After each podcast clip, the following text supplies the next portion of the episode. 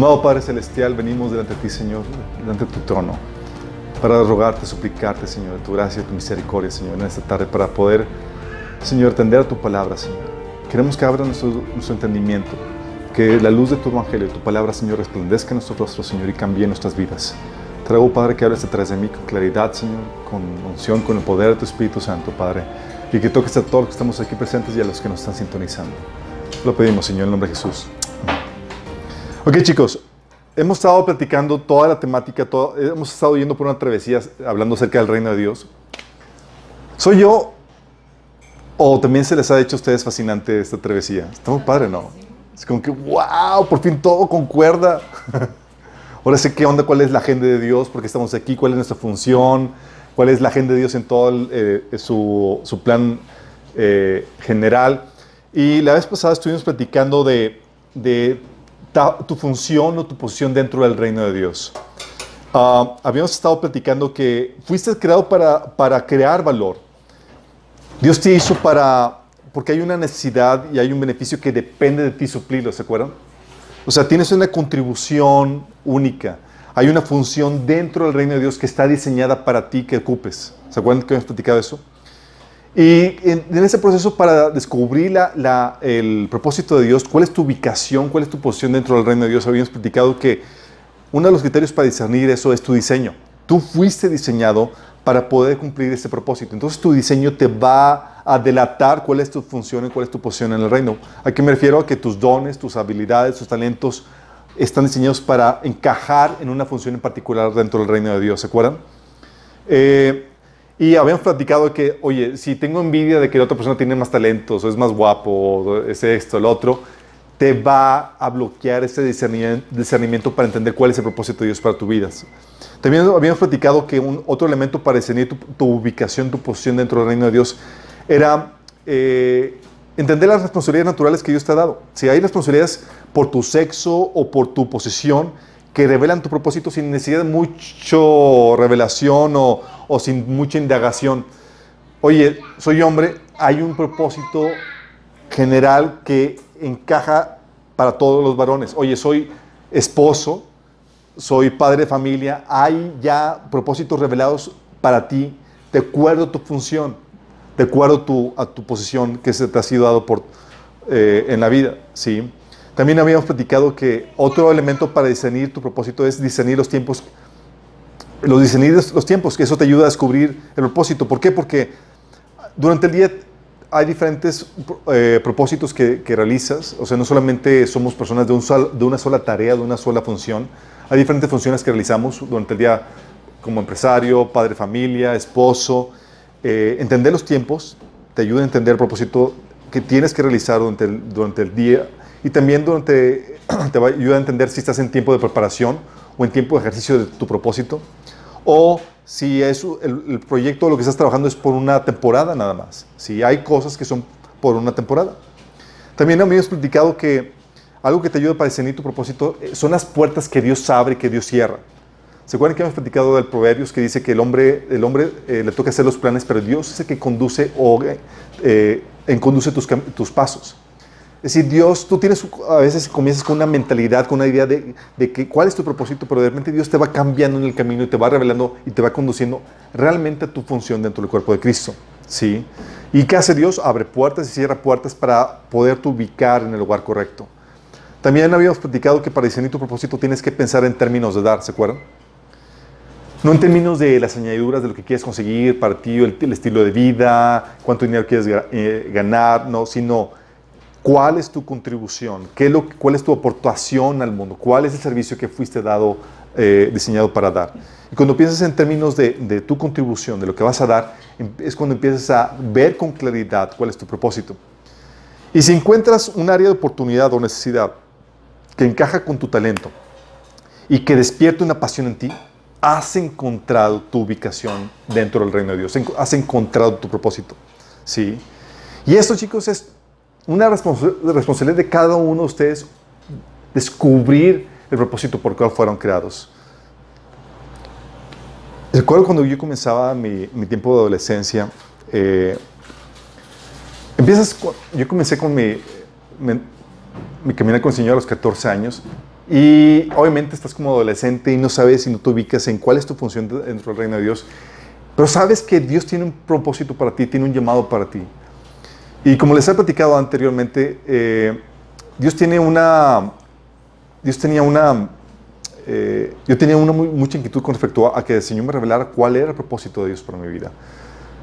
Pero simplemente nomás no, no llegaba al inicio. Pero me juntaba con amigos que eran muy visionarios. Ellos sabían y, y soñaban y tenían su propósito. Recuerdo un amigo me decía, no, es que Dios ya me dijo cuál es mi propósito, voy a ser eh, director de un emporio de medios de comunicación para extender el reino. Y todo. Así, no, o sea, bien acá, bien. Sí.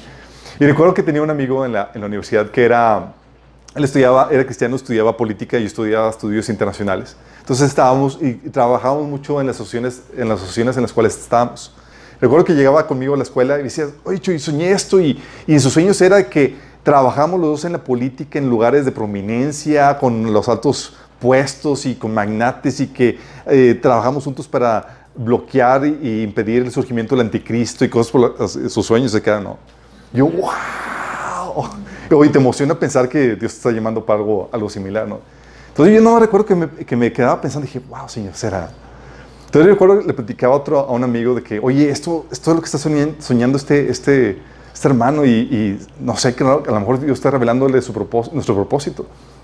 Y recuerdo este amigo me decía, sí, fíjate que yo creo que Dios tiene un propósito aún todavía más grande para mí. Yo, yo, para mí, ¿qué más grande? Digo, estabas hablando de cosas cada portentosas, majestuosas y, y, teníamos sueños de grandeza, sí, aspiramos a Teníamos sueños de grandeza, pero grandeza mal, encausada, chicos. ¿A cuántos de ustedes no les llegó palabra profética que sí, el Señor te da profeta de las naciones o eh, líder de líderes o Señor te, va, te, ve, en un gran ministerio con mucha gente y viajando internacionalmente y toda la cosa? ¡Wow! Sí. Pero puras añadiduras, ¿sí? No enfocándote realmente en la tarea.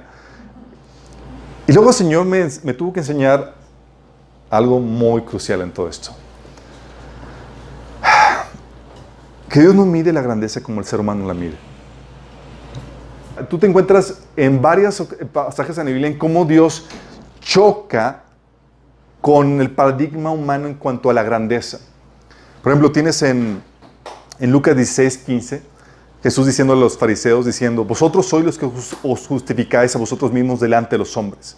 Mas Dios conoce vuestros corazones, porque para lo que los hombres tienen por sublime, delante de Dios es abominación. ¡Pum! O sea, lo que para el hombre es grandioso, sublime, Dios es guacal de perro. Si ves eso y dices, oh my goodness, entonces como que me falta, hay algo que yo no entiendo, ¿sí? Apocalipsis 3, 17, ¿no se acuerdan? Dice, oye, la iglesia que se creía grande, próspera, exitosa, de acuerdo al criterio del mundo. El Señor le dice, Tú dices, soy rico, me he enriquecido, no me hace falta nada, pero no te das cuenta que eres un infeliz, miserable, pobre, ciego y desnudo. O sea, dices, hay algo que no entendimos bien, ¿no? Digo, a los criterios del mundo, a nuestra perspectiva humana sería wow de ministerios. Y si te toca pastorear esta iglesia, era, eras, eras la envidia de muchos otros líderes, ¿sí? Y Jesús le dice, guácala, ¿sí? Nada que ver. ¿O se acuerdan cuando Samuel fue a ungir a, a, David? Desfilan todos los hermanos de David más grandes, más guapos, más fuertes, más dadotes. Y en el versículo 6 al 7 de 1 Samuel 16 dice, cuando llegaron a Samuel se fijó en Eliab y pensó, sin duda, este es el ungido del Señor. Sin duda. De hecho, ¿se acuerdan cuál, cuál era el perfil de, de Saúl? cuando lo ungieron, el, rey anterior, era, muy guapo. era el más alto y el más guapo de todo Israel. Imagínense. Sí. Y ahora, si tú eres guapo, tranquilo, no es para que te, te desanimes ante eso. Dios, todavía te puedo utilizar el Señor. ¿Pero Saúl lo escogió Dios o lo escogió el pueblo? Lo escogió eh, Dios por presión del pueblo, por, para cumplir un breche del pueblo. Dice, pero, versículo 7, pero el Señor le dijo a Samuel, no te dejes impresionar por su apariencia ni por su estatura, pues yo le he rechazado. La gente se fija en apariencias, pero yo me fijo en el corazón. Fíjate cuán, eh, el diagnóstico de Dios dice, el hombre juzga de acuerdo a las apariencias. ¿Y yo qué? De acuerdo con eso. La grandeza de Dios, qué buen café. La grandeza de Dios, chicos. Dios, sorry, comercial. La grandeza de Dios, si te das cuenta, Dios la, la discierne, la ve en el corazón, cosas que el hombre no ve. ¿Sí? De hecho, en el Nuevo Testamento te das cuenta cómo el Señor comienza con dos grandes personas. Primero nace Juan el Bautista, y fíjate lo que se dice Juan el Bautista. La profecía acerca de Juan el Bautista dice, le dice el, el- el ángel Gabriel a este a, la- a papá, le dice, tendrás gran gozo y alegría y muchos se alegrarán de su nacimiento porque él será grande. Tú, wow, mi hijo va a ser grande. Dice, pero los ojos de Dios. Ah. La otra versión dice, será un hombre, será un gran hombre delante del Señor. Ya cuando te declaran que es delante de Dios, es como que no delante de los hombres. No. De hecho, dice la Biblia que en Mateo 17, 12, hablando de, de Jesús acerca de, Juan el Bautista, les digo que Elías ya vino, pero no fue reconocido. Elías se refiere a Juan el Bautista. Y ellos prefirieron maltratarlo.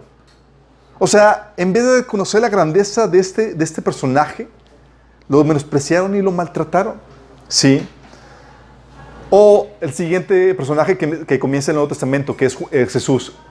De Jesús también se habla la Biblia, habla la Biblia que iba a ser, obviamente, era esperarse un gran hombre. Dice en Lucas 1, 31 al 32, dice, concebirás y darás a luz un hijo y le pondrás por nombre Jesús y él será muy grande y lo llamarán Hijo del Altísimo. ¿Jesús fue grande? Obviamente, chicos. Sí, la nueva versión internacional dice que él será un gran hombre y lo llamarán Hijo del Altísimo. Pero igual que Juan, Juan el Bautista, ¿tú crees que la gente reconoció la grandeza de, Jesús? No, de hecho dice Jesús, pero digo, hablando de Juan el Bautista, que Elías ya vino, pero no, no fue reconocido y ellos prefirieron maltratarlo.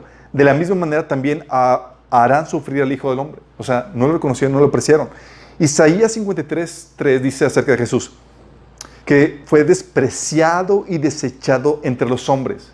Fíjate, el personaje más importante de la historia, por los hombres que fue, despreciado y desechado. ¿Te imaginas? Señor, tu oración de que, Señor, yo que soy un gran hombre. Señor, ¿estás listo? Se, despreciado, desechado entre los hombres, varón de dolores, experimentado en quebranto, y como que escondimos de él el rostro, fue menospreciado y no le estimamos. El hombre más valioso, más grandioso de toda la historia, despreciado y no estimado por la gente. Uh, sí. Y es que cuando yo estaba con eso de descubrimiento, el propósito y demás, que es un punto muy crucial en cuando comienzas a, en tu andar con Cristo. Obviamente nosotros tenemos deseos de grandeza. Dios puso el deseo de grandeza. Dice, Dice Pablo en, Romanos 2, 7 que los que buscan gloria, honra y inmortalidad, eh, persistiendo sin eh, hacer el bien. Busque- bus- buscamos grandeza, sí. Pero el problema no es que busques la grandeza, el problema es que buscamos la grandeza en el lugar incorrecto, en el mundo, en el tiempo presente, sí. Y cuando, cuando dices, oye, ¿cuál es mi propósito? ¿Será un propósito grande? ¿Mi, mi- mi función dentro del reino de Dios será algo grande, algo glorioso? Y a veces cuando eh, pensamos en algo, en tu propósito, y quieres y despides algo grande, pues, piensas en grandes milagros o prodigios, tremendas campañas donde miles, miles de personas son sanadas, o tremendos eh, despliegues de poder y de gloria, eh, grandes números de personas convertidas a Cristo, altos puestos en lugares de, eh, de influencia y de opulencia, muchos recursos, posesiones para extender el reino, fama y la alabanza de los hombres.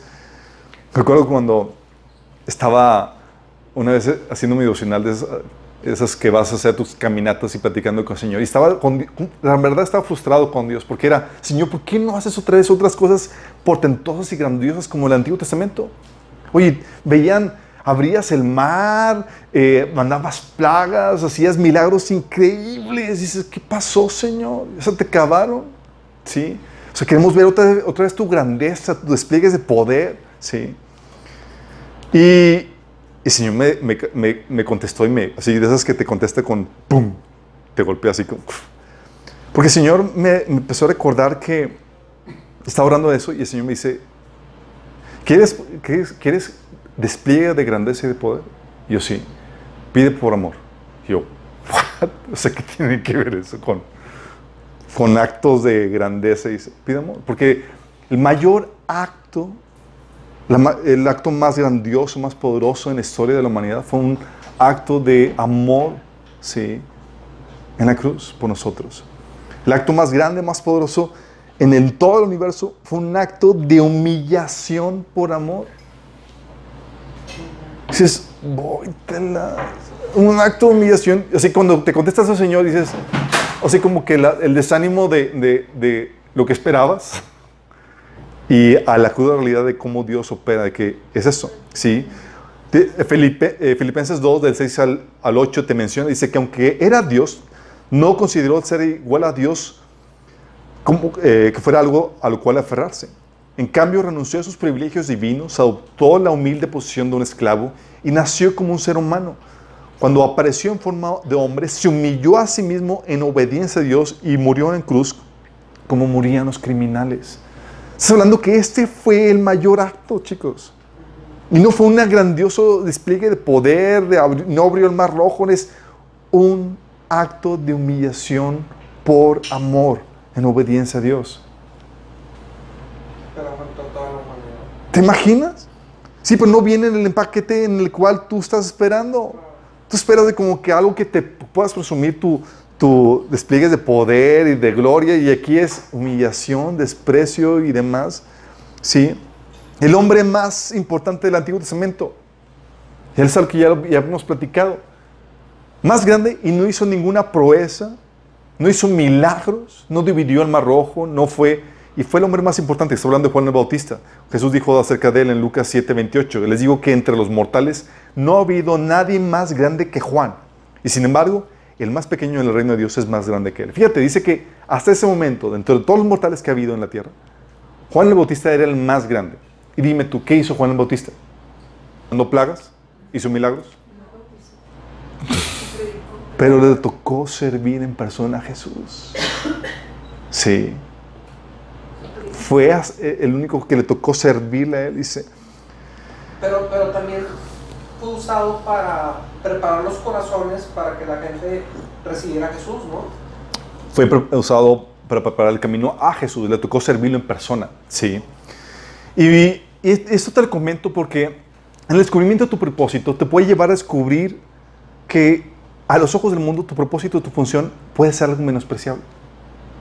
Ah, pues me tocó esto. Ah, sí. Y muchos menosprecian su propósito porque no tienen la grandeza que el mundo te enseña a esperar.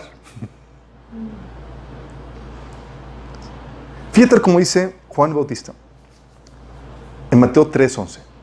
Fíjate, Juan Bautista ya quedó establecido, el hombre más importante que existió hasta ese momento, ¿cierto?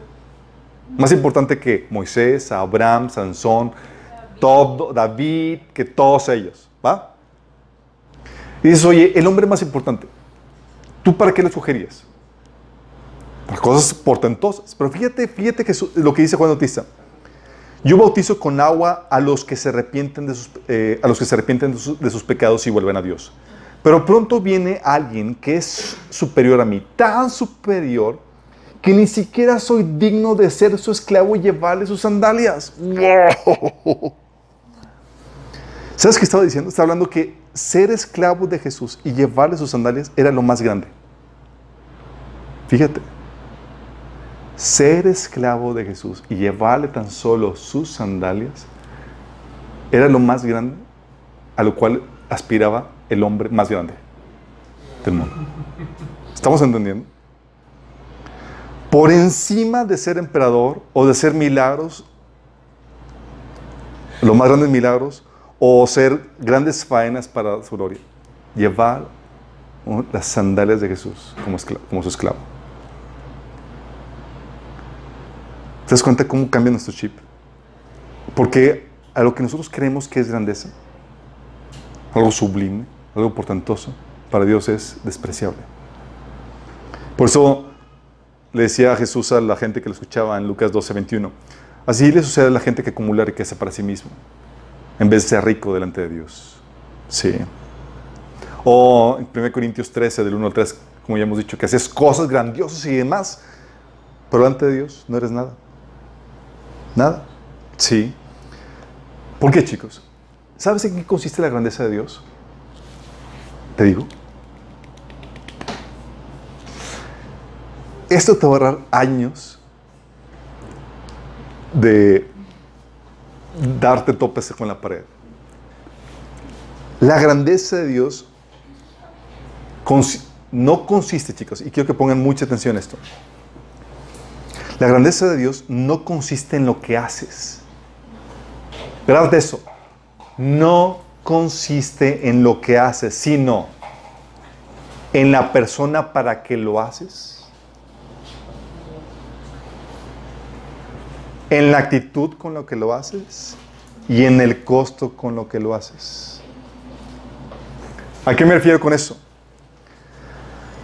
Te lo repito, la grandeza delante de Dios consiste en la persona para quien lo haces. Si no lo haces por Dios, para Dios, para servir a Dios, lo más grande que tú puedas hacer en esta vida es nada. Vale más ser un esclavo que lleva las sandalias de Jesús que un gran emperador o un hacedor de grandes proezas. Fíjate. La actitud con lo que lo haces. Si no lo haces por amor, como te enseña Corintios 13, no sirve de nada. Y el costo con lo que, lo haces. Hay humillación, hay desprecio, dificultad en hacerlo. Tiene mayor mérito. No importa qué, qué tan insignificante sea a los ojos del mundo lo que se te ha encomendado ser. Porque lo haces para Dios, sirviéndolo con amor, sacrificando la vanagloria de esta vida que el mundo ofrece y buscando la gloria para Dios, en eso hay grandeza. Por ejemplo, tú sabes que Pablo da ordenanzas para los esclavos en Efesios capítulo 6 del 5 al 7, Colosenses 3 del 22 al 24, 1 Pedro 2, 18. Se dan ordenanzas a los esclavos, ¿cierto? ¿Te imaginas que tú dices, oye, mi aspiración es ser un gran esclavo? o encuentras que tu propósito en el contexto en el que estabas es ahorita cumplir con tu función de esclavo. Y tú ves a los grandes predicadores y demás, y tú así con tu función de esclavo. Imagínate un esclavo en los tiempos de Pablo, mal vestido, mal alimentado, y que soportaba el maltrato de sus amos, pero que buscaba agradar a Dios en su servicio a su amo. Fíjate, mal vestido, mal comido, maltratado, pero que buscaba agradar a Dios en su servicio a su amo. Ese esclavo que por el solo hecho de servir a Dios en su trabajo, era más grande aún que César mismo.